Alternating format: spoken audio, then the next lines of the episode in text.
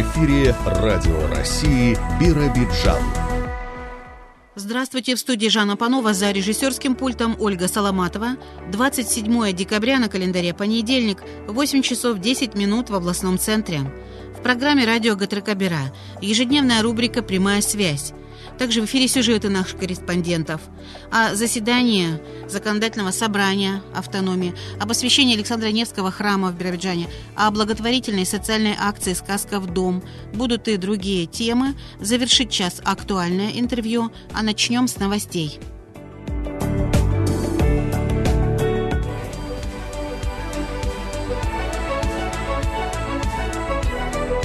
Вести Биробиджан. Итоги деятельности активистов общественного самоуправления подвели в Биробиджане. Летом неравнодушные горожане контролировали качество проведения ремонта дорог и дворов, организовывали досуг несовершеннолетних по месту жительства. Весной и осенью организовывали субботники, а сейчас помогают проводить в микрорайонах и поселках вакцинацию от коронавирусной инфекции. В номинации «Лучший совет микрорайона» в этом году победил актив микрорайона «Осенний». На втором месте совет микрорайона Стяжкина, на третьем – Биробиджан-2. Звание «Лучший поселковый уличный комитет» у общественников поселка Мясокомбинат. Лучший комитет дома в этом году по адресу улица Карла Маркса, 12. Более половины образцов техники заменили в этом году по программе перевооружения войск Восточного военного округа. Как сообщили в пресс-службе ведомства, на Дальний Восток поступило более 800 единиц современных образцов вооружения, в том числе танки, боевые машины пехоты, а в состав Тихоокеанского флота вошла новая дизельная подводная лодка «Магадан» и береговые ракетные комплексы «Бастион». Как отметил командующий войсками округа генерал-полковник Александр Чайко, переоснащение продолжится и в следующем году. Планируется, что военные получат еще один модернизированный бригадный комплекс оперативно-тактического ракетного комплекса «Искандер», новейшие реактивные системы залпового огня, ударные вертолеты и истребители пятого поколения. Осужденный Биробиджанской воспитательной колонии стал лучшим ведущим студии кабельного телевидения среди таких же учреждений страны. Участникам предстояло пройти два этапа. В ходе первого конкурсанты подготавливали видеоролики о своих телестудиях. На втором представляли членам жюри новостные сюжеты. Оценивалось умение держаться в кадре, оригинальность авторского текста и владение словом. В итоге победителем назвали представителя Биробиджанской колонии, второе место у конкурсанта из Архангельского учреждения, а на третьем осужденный из Тюменской области. Студию кабельного кабельного телевидения «Будь в курсе» в Биробиджанской колонии организовали в 2017 году. Транслируются программы и новостные выпуски, подготовленные ребятами, выступающими в роли корреспондентов, операторов, монтажеров. Усиленные санитарные обработки с целью предотвращения распространения новой коронавирусной инфекции регулярно проводятся в пригородных поездах Дальневосточной железной дороги. Работы выполняются специалистами лицензированных компаний.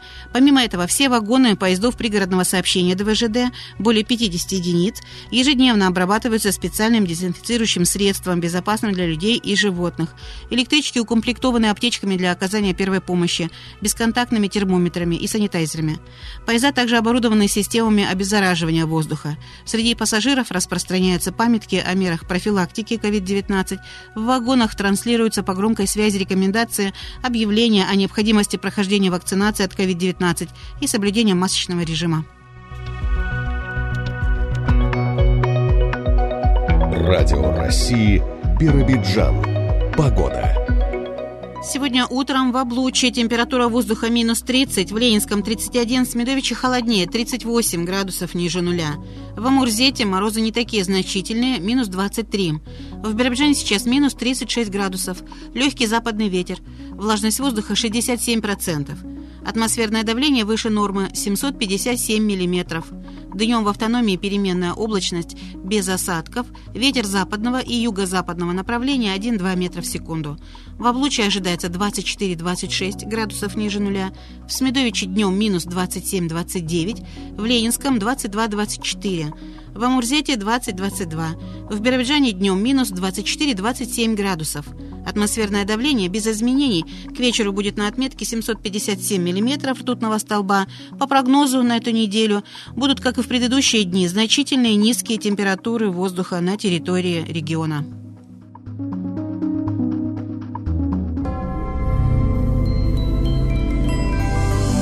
Прямая связь.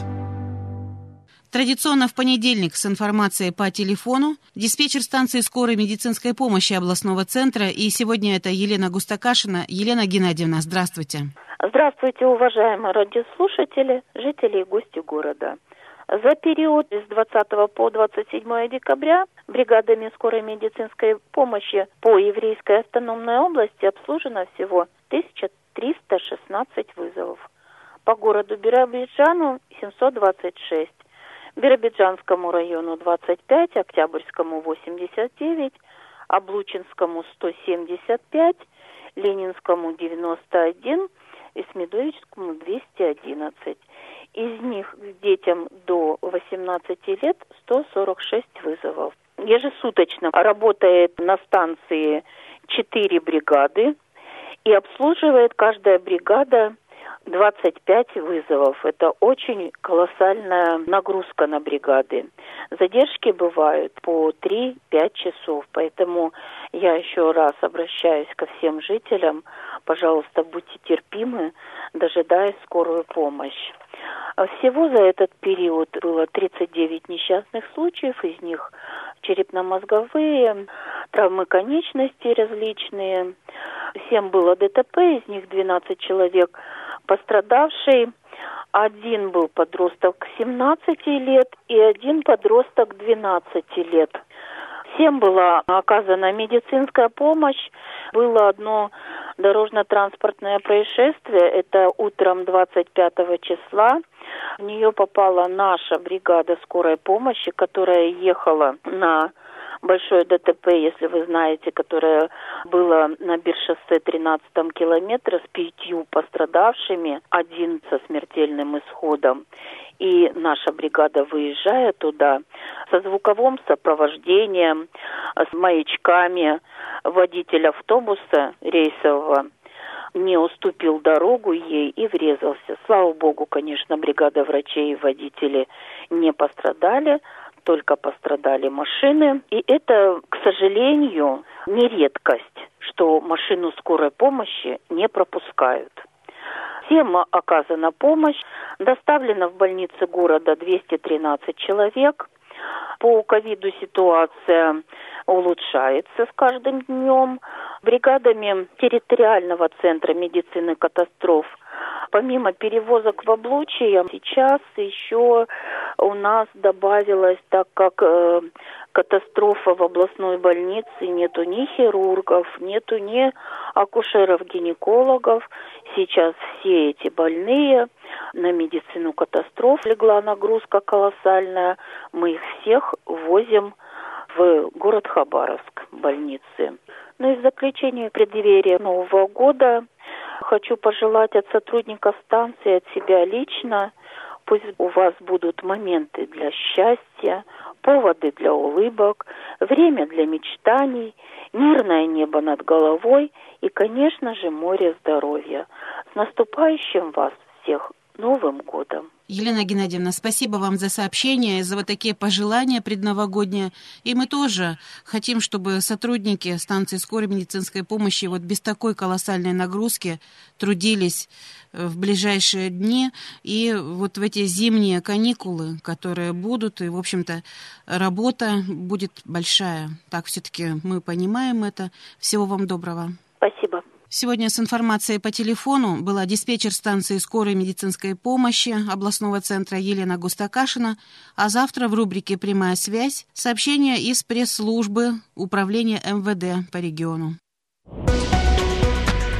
Вы слушаете Радио России Биробиджан.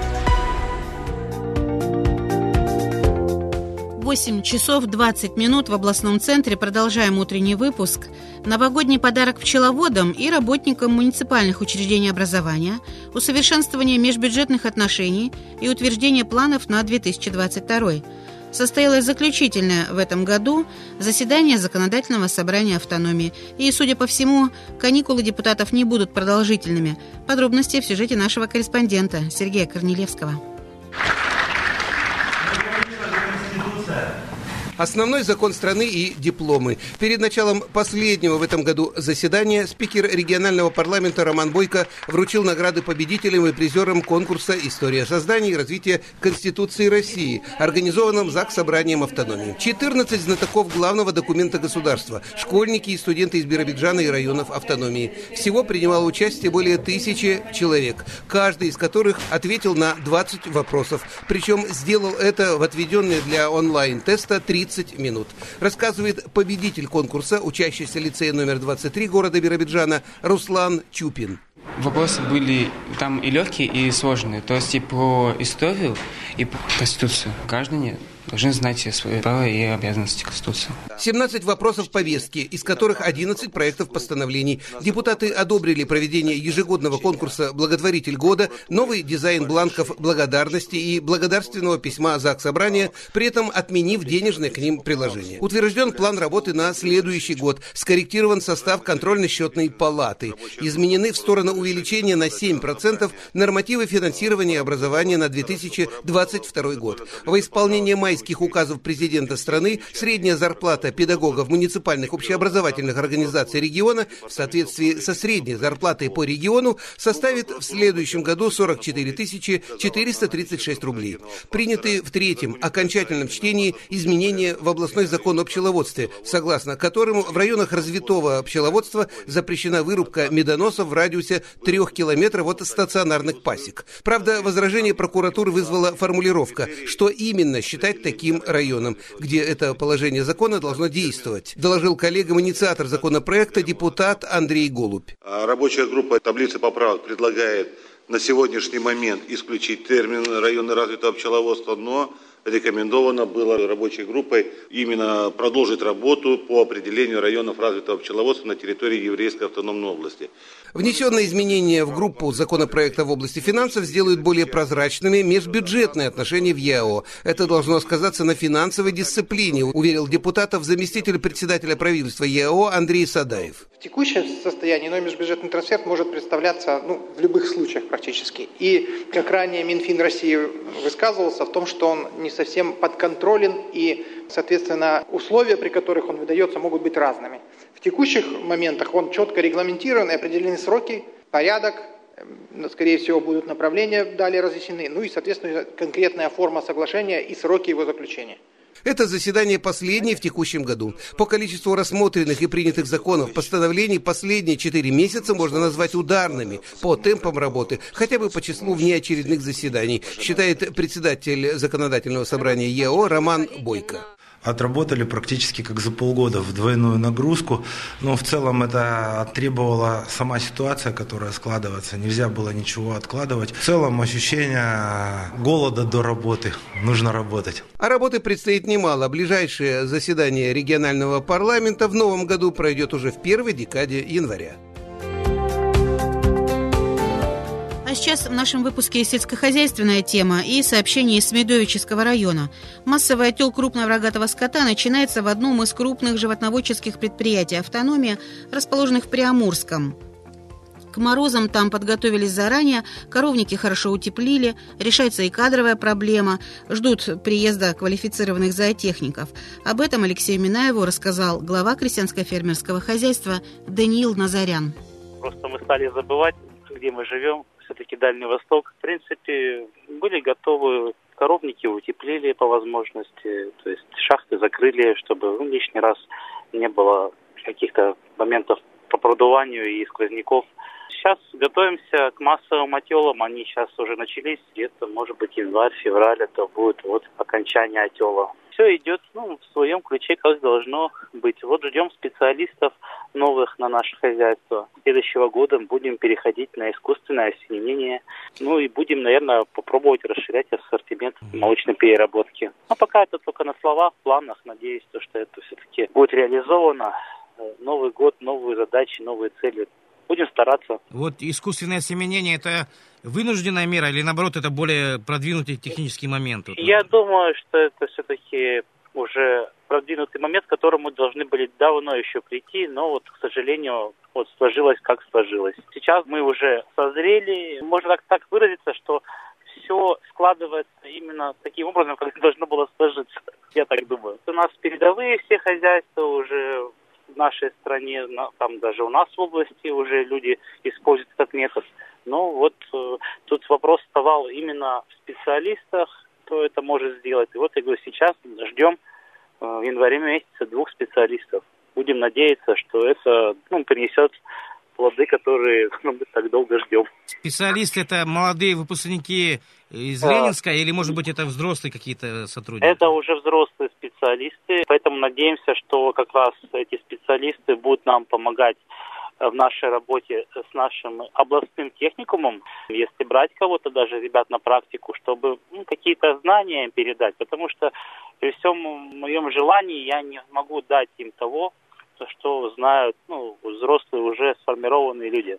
То есть нет у меня такого и практического уровня знаний, и теории, поэтому будем надеяться, что это тоже принесет какой-то эффект положительный. Кадровая проблема очень актуальный вопрос для любого сельхозпредприятия. Вы стараетесь и решать эту проблему все-таки. Куда деваться, что делать? Другого варианта нет. Слава богу, что у нас э, есть э, вот инфраструктура, есть техникум. Это, наверное, большая редкость. Я думаю, что ну, наше государство должно все-таки приложить массу усилий, чтобы вот это образовательное учреждение, оно как-то его поддержать, потому что вот если его не будет, и кадров не будет, и тогда вообще будет, ну, не знаю, печаль.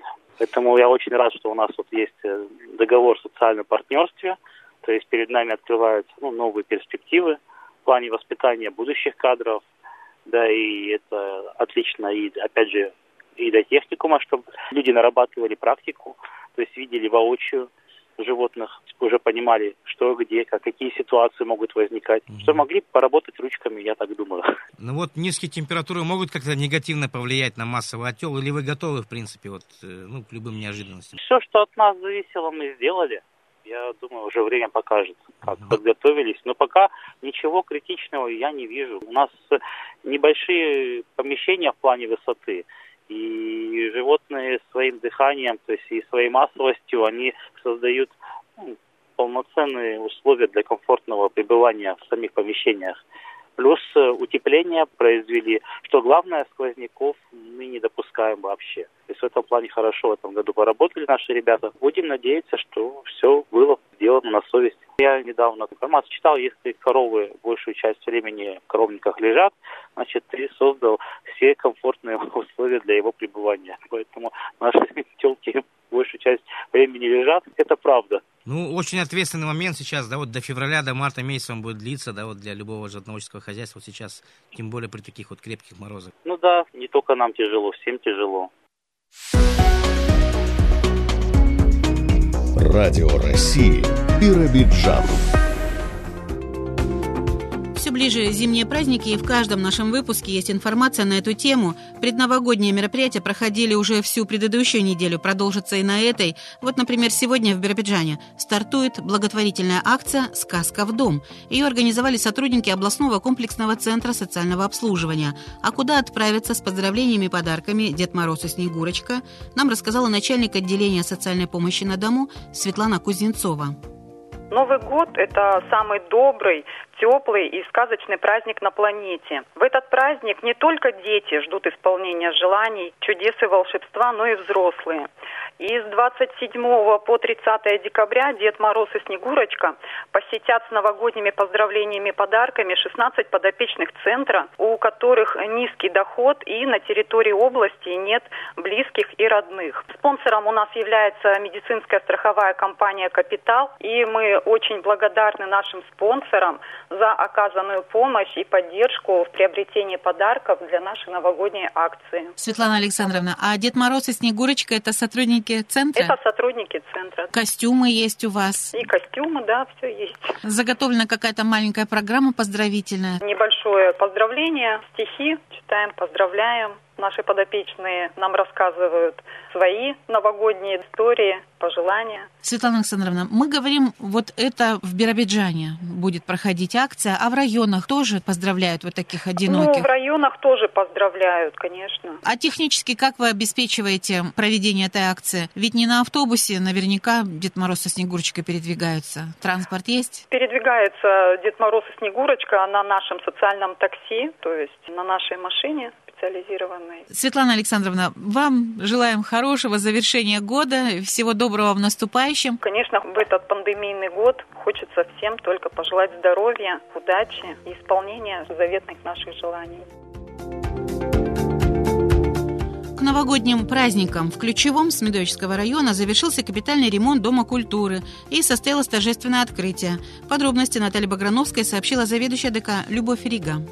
На торжественной церемонии присутствовали председатель законодательного собрания Бойко Роман Степанович, глава городского поселения Матусевич Егор Евгеньевич, глава администрации района Башкиров Евгений Анатольевич. Перерезали ленточку, поздравили всех присутствующих с этим событием, вручили нам подарок микрофоны. Мы очень довольны. Наши постоянные слушатели наверняка помнят, что для вас это как раз такое долгожданное событие. В буквальном смысле ждали очень долго. Два года. Теперь у нас в клубе светло. У нас произвели ремонт крыши, ставили э, пластиковые окна сделали подвесные потолки, сменили всю штукатурку в, холле и в зрительном зале, полы поменяли в зрительном зале и фойе, заменили освещение, сделали козырек на входной двери, сделали отмостку, очень, конечно, ремонт хороший произвели. Затянулся ремонт, поскольку с подрядчиком были проблемы, да? Подвел подрядчик прежний. Да, первый подрядчик подвел,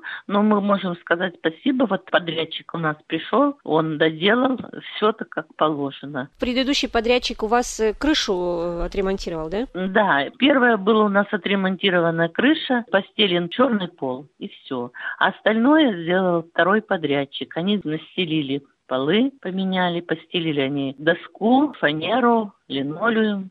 Заделали у нас там были окна, которые когда-то были окнами, потом им заделали кирпичом, но они пропускали тепло и было холодно от этого. Поэтому это все было заложено и все сделано под штукатурку. Девять дверей поменяли. В клубе стало очень красиво, уютно. Ну, теперь нам наработать и заменить там нашу аппаратуру, светомузыку и мы уже потихонечку приступили к работе. Уже у нас наши гости с Николаевки, у нас Дома культуры была Реченька, коллектив с песнями, а наш коллектив «Юность» с танцами. Вот такой состоялся небольшой концерт на целый час. К Новому году подготовились? К Новому году мы готовы. Единственное, что ждем, какое будет распоряжение, в каком плане мы будем работать. А 29-го детское мероприятие у нас однозначно будет. Оно уже у нас готовое. У нас только сейчас по взрослой елке. Как нам скажут время, там или сколько человек. Ну вот с эпидемией вот только у нас вопрос. Время и ограничения доведут так и мы будем работать. А так, если ничего у нас будет, значит, детское мероприятие и большое взрослое мероприятие на всю ночь, музыкальная ночь, карнавал. В общем, у нас все готово. Новая страница записана в историю жизни нашего региона. В последнюю субботу 2021 года совершен чин освящения Александра Невского храма в Биробиджане. Подробности об этом событии в нашем сюжете. Долгожданный праздник, так говорят люди, пришедшие в этот день на улицу Шалаева в областном центре, в новый храм. Семь лет ждали, вроде бы они так долго длились, а теперь думаю, что они так пронеслись. Вот такой радостный, светлый храм, даже когда со стороны смотришь, будто золотой. И здесь внутри такая обстановка неземная. Где-то там был в этом бурном мире, зашел сюда, как будто на кусочке неба побывал. Есть уже мощь здесь Александра Невского, и он будет служить дальнейшему духовному развитию наших людей. С Божьей помощью будем посещать храм Александра Невского, нашего защитника, воина. Такое событие для всей нашей России. Я прихожанка Казанского храма, но освящение нового храма точно не могла пропустить. Это такое великое счастье для нашего города. Еще одно место, где могут прийти люди, помолиться, поставить свечку. Тем более Рождество накануне. В нем прям очень как-то по-доброму, уютно. Мне он очень нравится. Я надеюсь, что я еще буду неоднократно сюда приходить на службы. Архиепископ Биробиджанский Кульдурский Ефрем совершает чин освящения храма. Это торжественное действо, звучат особые молитвословия, затем божественная литургия и еще служба у иконы святому князю Александру Невскому.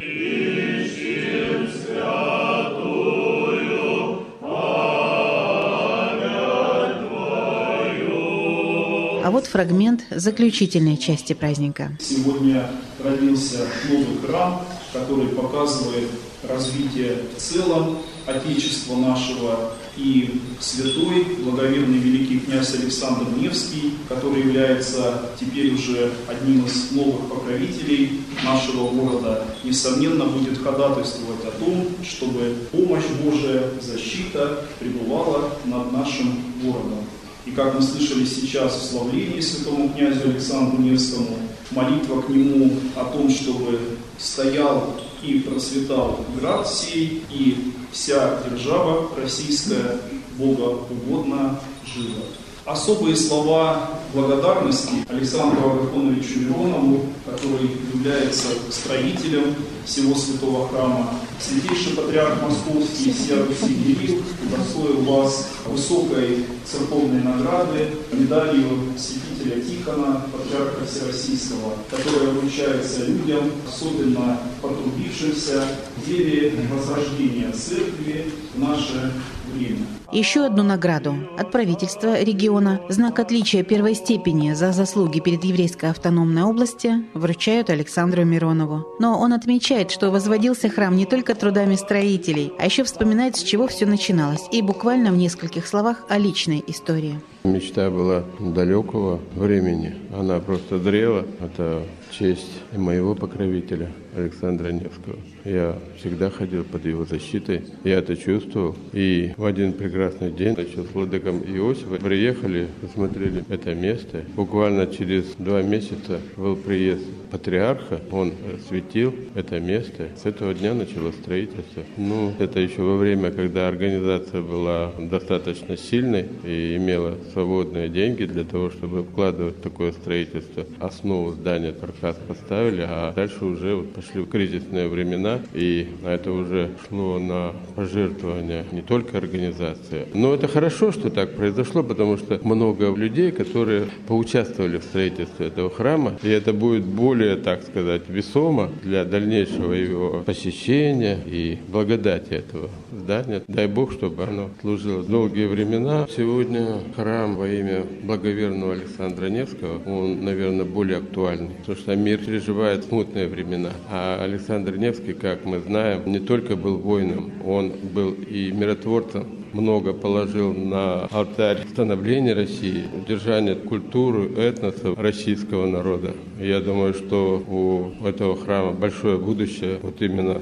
в этой части. Рождение храма – заслуга многих, об этом говорит и владыка Ефрем. Лично меня сугубо радует то, что в очередной раз я стал причастником к труду многих-многих людей. Храм не состоялся бы, если бы на каждом из этапов его созидания не подключались бы люди. Мы обращались с разными просьбами и всегда встречали поддержку среди людей. И вот то, что видим сейчас в храме, это результат неравнодушия к рождению нового храма православных верующих нашей области. Среди тех, кто получил поощрение в этот день, не только жители нашего региона. Вот хабаровчанин. Игорь Васильевич Принзюк, соучредитель фонда «Татьянин день», Дальний Восток, фонд мученицы Татьяны. В прошлом году позвонил мой товарищ, отец Дмитрий Винокуров, он вообще во Владивостоке. Посоветуй, говорит, есть в Биробиджане храм Александра Невского, и там нету купола. Где, говорит, на Западе можно купол взять? Я говорю, можно не на Западе, у нас есть по металлу работает, и купола делали, я знаю таких ребят. И, в общем, с этого все закрутилось. Кто-то кто-то выкупил металл, там, нитрит титана и так далее. Но что интересно, все это дело произошло очень быстро. Вот день Александра Невского 6 декабря, а купол установили 4 а начали всем этим делом заниматься в августе. А тут мне звонит отец Георгий, потом еще владыка Ефрем, говорят, приезжай, мы уже храм освещаем. Так понимаю, что, конечно, это чудо чудное. За год построили такую красоту. Один иконостас тут прям произведение искусства, иконы какие красивые. Сам храм такой благодатный. Я просто маленько координировал вот это дело. А занимались множество ребят. Это не Хабаровск только, это Сахалина. У нас ребята там с Магадана есть, Владивостока. И они все, у них душа болит. Будет Дальний Восток за Россию. Россия будет сильна. Блажеев Евгений Валерьевич. Я живу в поселке Тукалевский. Помогал чем мог. Молился в меру сил своих и возможностей. Те, кто живут в этом районе, много пожилых людей, которым тяжело добираться до храма в центре города. Кто-то здесь вообще через дорогу живет. Они говорят, и автобуса не надо, все очень близко и очень удобно. Отец Георгий, который служит здесь, настоятель храма, мы знакомы много лет, мы очень очень хороший, порядочный человек, мы общаемся. Это добрые слова об Иерее Георгии Кривоногове. Для меня сегодняшний день радость от того, что у нас все получилось. Создался такой храм красивый, и многие это отмечают. Для города Биробиджана это великая святыня. Долгое время храм строился медленно. Здесь много причин всевозможных, но вот очевидно, что по окончанию года знаменательного 800-летия Александра Невского и у нас все получилось. Это не без промысла Божия, потому что он мог еще и дальше строиться. Рука Господня, она легла вот на это место, и вот буквально работы начались интенсивно проводиться с июля полгода, и храм вот в таком благолепии, как мы его сегодня видим, это удовлетворение духовное. Весь 2020 первый в России посвящен празднованию 800-летия со дня рождения Александра Невского. Программа была наполнена разными мероприятиями, которые проходили повсеместно. И в нашей области освящение храма в честь этого святого князя – достойное завершение года. Вы слушаете Радио России Биробиджан.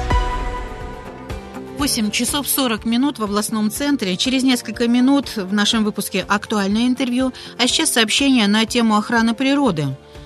Многоснежная зима – серьезное испытание для диких животных. Как повлияют крепкие морозы и отсутствие подножного корма на численность зверей и птиц? Об этом Алексей Минаев рассказал председатель областного общества охотников и рыболовов Виктор Поневин. Для кого-то трудно, для кого-то очень трудно, для кого-то, э, допустим, будет невыносимо трудно.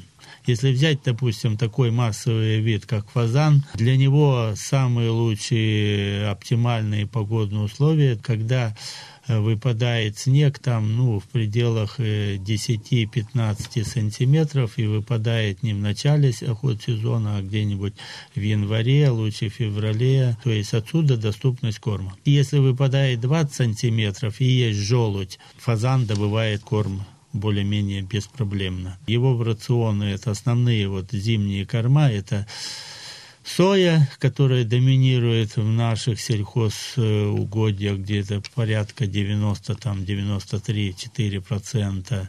Ну и в хорошие годы, когда есть урожай желудя, то есть он может находиться далеко от населенных пунктов, по релкам, по дубникам, то есть в эти годы он сохраняется. Но при выпадении 20 сантиметров желудь становится недоступной, ну и, соответственно, происходит истощение, ну и, соответственно, будет гибель при нынешнем снеге 50, 60, там 30, 40, то есть э, снег выпал неравномерно по районам области, где-то больше, где-то меньше, где-то его сдуло ветром, соответственно, доступность стала разная, и корм добывать далеко-далеко не просто. Если взять, вот, допустим, район Башмака, на полях э, снег продуло, и он ковыряется, копается.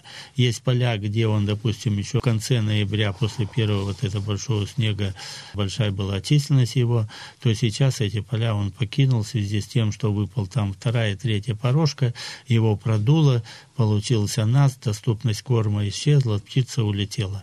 Ну, соответственно, будет большая гибель, потому что ну, происходит истощение, либо происходит миграция. Я даже вот штук 50, там 5 фазанов насчитал, перелетели на гарь и шли пешком. Мы, ну, по крайней мере, в бинокль смотрел, более двух километров прошли и идут, и идут. Стало недоступный корм, и птица передвигается.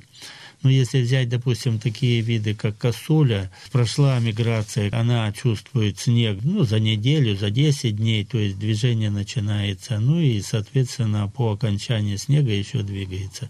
То есть э, косуля прошла, где-то она остановилась, где-то она ушла, допустим, уж в Амурской области, в Китай и так далее. То есть пути миграции испокон веков были через еврейскую область э, и где она становится? В тех местах, где э, снега не очень много и доступность корма довольно-таки нормальная. По этому виду, допустим, понятно, ну, худо-бедно для косули такое уже э, плохое, когда э, снег где-нибудь 60-65 сантиметров. То есть, когда зверь передвигается, задевает брюхом снег. То есть, происходит переохлаждение, то есть зверь постоянно в снегу, течение суток, и начинается большая смертность, ну и, соответственно, доступность корма.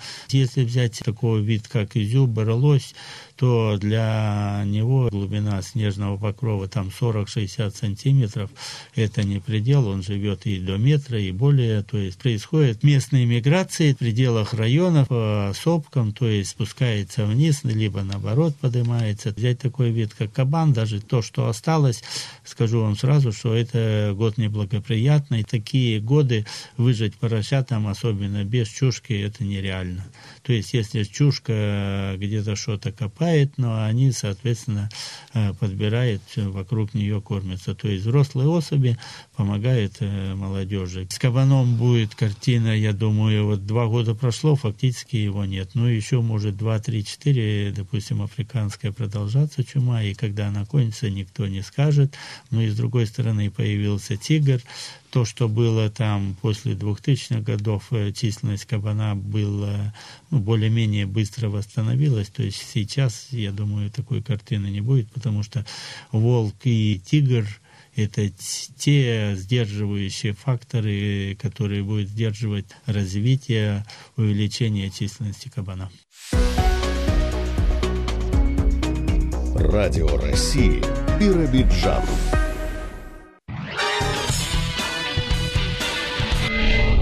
Актуальное интервью. Сегодня в России отмечается День спасателя, и в нашей студии исполняющий обязанности начальника Главного управления МЧС России по Еврейской автономной области полковник Анатолий Панов Анатолий Алексеевич. Здравствуйте. Здравствуйте, уважаемые слушатели. Конечно, прежде всего поздравляю вас с профессиональным праздником, который для вас уже вот какой год вы отмечаете? 31-ю годовщину сегодня отмечаем. Ну это вот создание МЧС, а лично для вас праздник? Ну, лично для меня не считал, получается, с 2005 2005 года, 16 лет. Вот так, это вот один из тех дней в году, который профессиональным праздником является, потому что мы знаем, есть еще и, допустим, День да, пожарных и так далее. Да, только в системе МЧС много праздников по разным направлениям деятельности. День отдельно пожарной охраны, День государственного пожарного надзора, День инспекторов ГИМС, День гражданской обороны. МЧС включила в себя разные профессии, у разных профессий исторически сложились свои праздники, но итогом всего этого дела становится празднование Дня спасателя общего общего праздника для всех сотрудников МЧС. И так получается, что вот этот день всегда в конце года. И, конечно, вы и поздравляете всех, кто служит в МЧС, а еще подводите итоги. Вот уже в декабре состоялось заседание учебно-методические сборы в Еврейской автономной области. Выезжала наша делегация, и вы там были во Владивостоке да. на уровне Дальневосточного федерального округа, тоже подводили итоги. Ну и, в общем-то, заседание торжественное в пятницу состоялось тоже, и все все это ко Дню Спасателя приурочено и итогам года. Ну и вот с какими же результатами подошли можно констатировать, что год был непростым, но каждый год у нас становится все интереснее. Еврейскую автономную область продолжили испытывать природные катаклизмы, уже знакомые нам паводки и природные пожары. К ним еще добавился ледяной дождь, сильные осадки, ну и аномальные морозы под 40 и выше. Но все готовы. Самый главный итог это то, что нам удалось добиться того, что не было жертв в данных чрезвычайных ситуациях и происшествиях. Также положительно положительным итогом является то, что мы снизили общее количество техногенных пожаров и гибель на данных пожарах. Продолжили работу по совершенствованию нормативной правовой базы, инициировали внесение изменений в закон Еврейской автономной области об административных правонарушениях, где включили ответственность за неуборку территории от сухой травяной растительности и мусора. Теперь это является административным правонарушением и административными комиссиями муниципальных образований будут привлекаться к ответственности граждане, что позволит сократить сократить число палов сухой растительницы. Также мы инициировали и правительством области принято постановление о поощрении тех лиц, которые будут предоставлять достоверную информацию о поджигателях сухой травяной растительности, что также нам поможет на следующий год более позитивно переносить один из рисков, вызванный пожарами, так как тут больше фактор имеет человек. Большая задача стоит перед областью, всеми ее структурами, но прежде всего перед правительством и муниципальными образованиями по возведению берега укрепительных сооружений уже капитального характера. Федеральные органы выделили дополнительные финансовые средства на данные мероприятия. Сейчас проводится разработка конкурсной документации и других документов для того, чтобы уже весной выйти на конкурс, определить подрядчика и защитить Ленинск, близлежащие населенные пункты от той большой воды, которая приходит с Амура в последние годы. А вот еще что касается итогов года, то, конечно, вот здесь вы их подводите по разным направлениям, в том числе и то, как работает система ГОЧС на территории региона. И здесь речь не только о тех, кто служит в МЧС, но еще и о структурных подразделениях в муниципалитетах. Вот как там у нас сегодня дела? Ну да, говоря про сегодняшний праздник, хочется отметить, что День спасателя – это не только праздник сотрудников МЧС России, а это праздник всех, кто готов прийти на помощь и всех тех, чьей задачей стоит обеспечивать безопасность населения. И вопрос спасения, он является общим. Конституцией определено, что данная функция является, скажем так, распределенной на все уровни власти, как на федеральные, так и на субъектовые, муниципальные организации. Также и каждый конкретный гражданин имеет как обязанности, так и права в данной области. Большую работу проводят на муниципальном уровне. Первые, кто приходит на помощь, это, конечно, наши муниципалитеты. Огромное спасибо. Вот. Вопрос обеспечения безопасности также на пристальное внимание у губернатора, у правительства области. Выделяются необходимые финансовые средства. Стоит отметить, что только в этом году поступило 11 единиц новой техники пожарно-спасательной. Ну, такого, я думаю, в истории области еще не было. Поэтому только совместными усилиями мы сможем повысить уровень безопасности на территории области, ну и повысить ее привлекательность для того, чтобы население в области только прирастало. И вот вы говорите, что, конечно, День спасателя праздник, который отмечает, ну, наверное, действительно вся страна, в том числе и добровольцы, которые тоже есть у нас на территории области, в частности, пожарные дружины. Да, развитие добровольчества и волонтерства тоже один из основных акцентов в нашей работе, потому что не всеми профессиональными силами можно прикрыть всю территорию. На территории области 35 добровольных пожарных команд, которые имеют специализированную технику на вооружении, которые участвуют в тушении пожаров как дополнительные силы, так и самостоятельно ликвидируют пожары. В этом году в результате конкурса на лучшую добровольно-пожарную команду команда городского поселения Бира заняла первое место на уровне Дальнего Востока и на России признана третьей. Соответствующие кубки, дипломы вручены. Я надеюсь, до Нового года все-таки попаду в Бюро и лично поблагодарю каждого добровольца за ту работу, которую они делают. А награду уже получили те, кто служит пожарно-спасательной части номер один Биробиджана? Ведь у них второе место по Российской Федерации в этом году тоже такое вот очень достойное. Да, и они награждены, отмечены призами, подарками, но перед ними также стоит задача удержаться на этом месте и все-таки занять первое место. Ну, удержаться всегда сложно, а уж победители выбиться еще более трудная задача. А вот что касается того, что сегодня, когда, в общем-то, вы отмечаете праздник, и когда мы все готовимся еще и к новогодним, зимним, большим таким рождественским каникулам, ведь сотрудники МЧС, спасатели, пожарные, все на боевом посту и по усиленному варианту служба. Да, все службы будут переведены на усиленный график дежурства. В круглосуточном дежурстве будут ответственные должностные лица из руководящего состава, будут усилены спасательные подразделения. Реагирование будет осуществляться с большей ответственностью, так как необходимо обеспечить хорошие выходные для населения. Вот сейчас еще проводят сотрудники МЧС с представителями других структур, наверняка тоже, вот, может быть, с полицейскими, рейды по пунктам продажи пиротехники. В общем-то, действительно, работы хватает. Плюс ко всему еще перед новогодними праздниками, ведь есть у вас подшефный, это детский дом номер один, областной, он в Биробиджане находится, и горки готовите, катки там заливаете все время. Вот раньше, я помню, даже устраивали праздники для ребят, а как сейчас, вот в этом году? По заявке от детского дома также подготовили горку, залили каток. Праздничные дни совместно с отцами России будем участвовать в спортивных мероприятиях. Дети будут под нашим постоянным вниманием. Организуем как посещение пожарных частей, так и по возможности нашего там, центра управления в кризисных ситуациях. Ну вот в рамках все-таки праздничного интервью я хотела бы, Анатолий Алексеевич, чтобы вы сказали, вот на ваш взгляд, каким должен быть настоящий спасатель? Тот человек, который сегодня как профессионал отмечает этот праздник.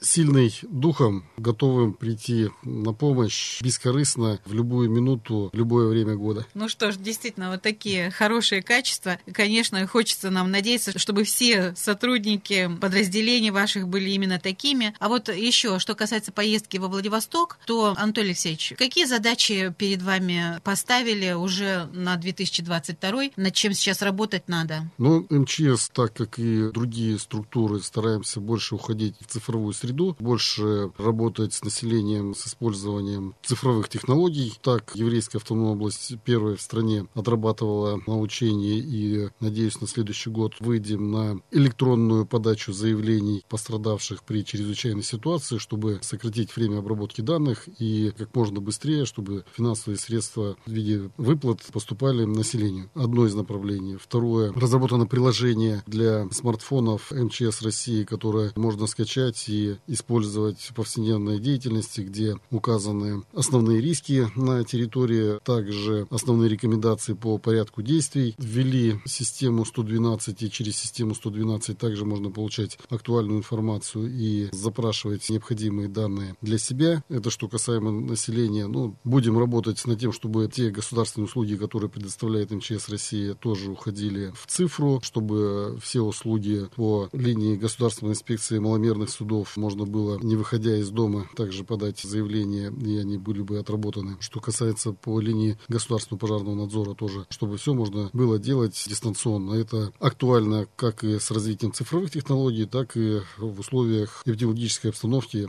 которая сейчас задевает всю планету. Таким образом, я понимаю, что с каждым годом у МЧС все прибавляется и задач, направлений деятельности. Анатолий Алексеевич, а вот если говорить про то, была ли встреча в Владивостоке с вашими коллегами, товарищами с Чукотки, вот откуда вы буквально этой осенью приехали? Ну, конечно, была, да, все интересуются, как обустроился, обмениваемся опытом, пытаясь перенять то, что было на территории Чукотского автономного округа, тот положительный опыт принести его сюда, ну и у меня спрашивают, что интересного в еврейской автономной области, для того, чтобы можно было использовать на территории Чукотского автономного округа. Обмен такой происходит, ну, обмен был не только с Чукоткой, но и со всеми субъектами федерального округа. Есть с чем поделиться нам, ну и как раз то, что я говорил по учению, по приему заявок на оказание помощи в электронном виде. Вот с данным докладом выступил Семенов Илья Евгеньевич, поделился опытом со всеми другими субъектами. Ну и Чукотка, конечно, да, она дает нам тоже опыт использования добровольцев в населенных пунктах, что, как и говорил ранее, там каждый населенный пункт является островом, и где ждать помощи сложно и долго, и все мобилизуются и ликвидируют те ситуации, которые возникают своими силами.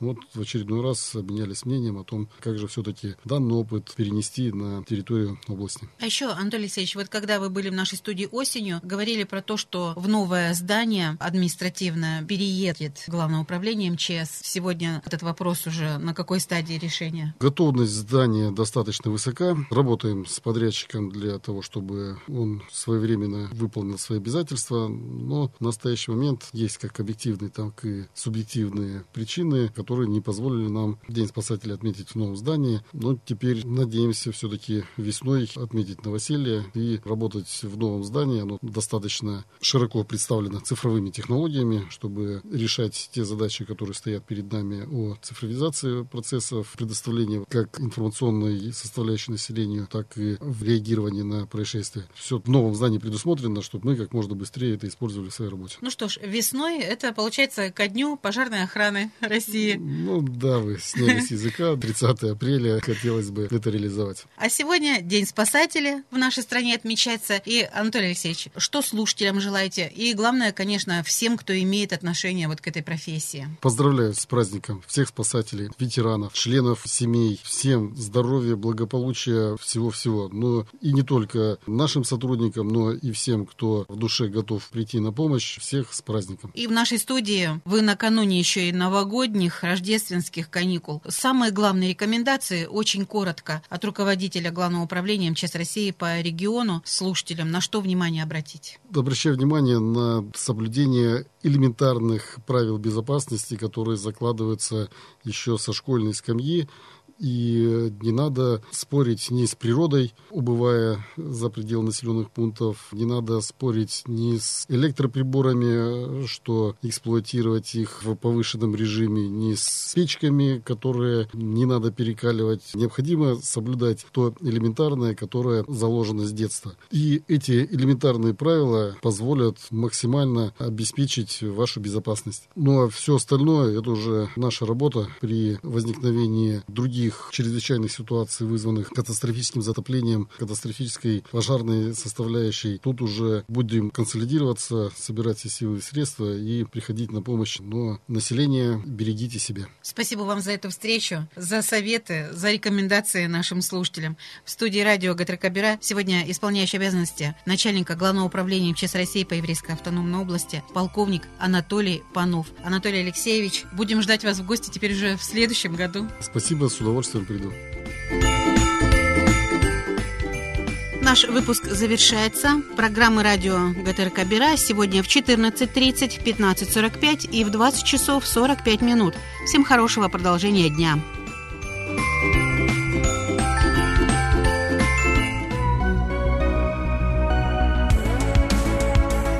Вы слушали Радио России Биробиджан. До новых встреч!